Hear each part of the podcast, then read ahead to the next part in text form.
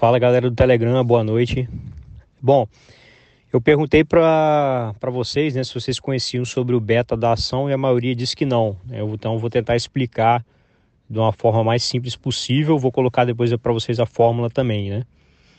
O beta da ação é você basicamente comparar a volatilidade de uma determinada ação com a volatilidade do mercado. O que, que é o mercado? Pode ser o Ibovespa, no caso do Brasil, o SP500, no caso dos Estados Unidos, né? É, então é, é, estatística, certo?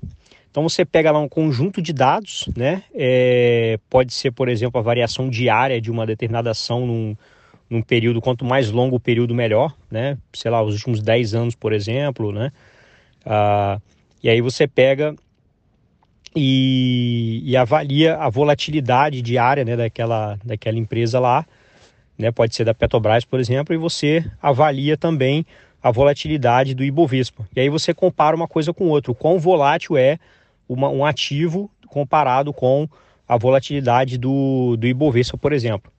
Então, se esse se o beta da Petrobras, por exemplo, for 2, o que, que significa isso? Significa que, é, na média, né, a, em, quando o Ibovespa sobe 1%, né, eu, o, a Petrobras tem um, uma volatilidade duas vezes maior. Então, no dia que sobe 1%, a Petrobras pode subir 2%. No dia que cair 1%, a Petrobras pode cair 2%, entendeu? É sempre dobrado, né? Se o beta for 3, vai ser triplicado. Claro que isso aí, quando você pega um dia específico, não vai acontecer, mas, é, mas eu estou falando do conjunto de dados, na média, digamos assim, é, é essa volatilidade ao longo do tempo é dessa forma que, que acontece, tá?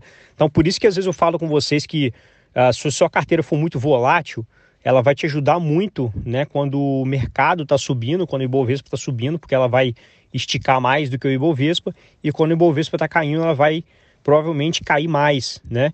E aí tem aquelas ações que são consideradas as ações defensivas, né? Que elas têm uma volatilidade menor. Empresas do setor de, de energia elétrica, por exemplo, tem essa, essa característica, né? Então, ela é, às vezes é até menos volátil do que, do que o próprio índice.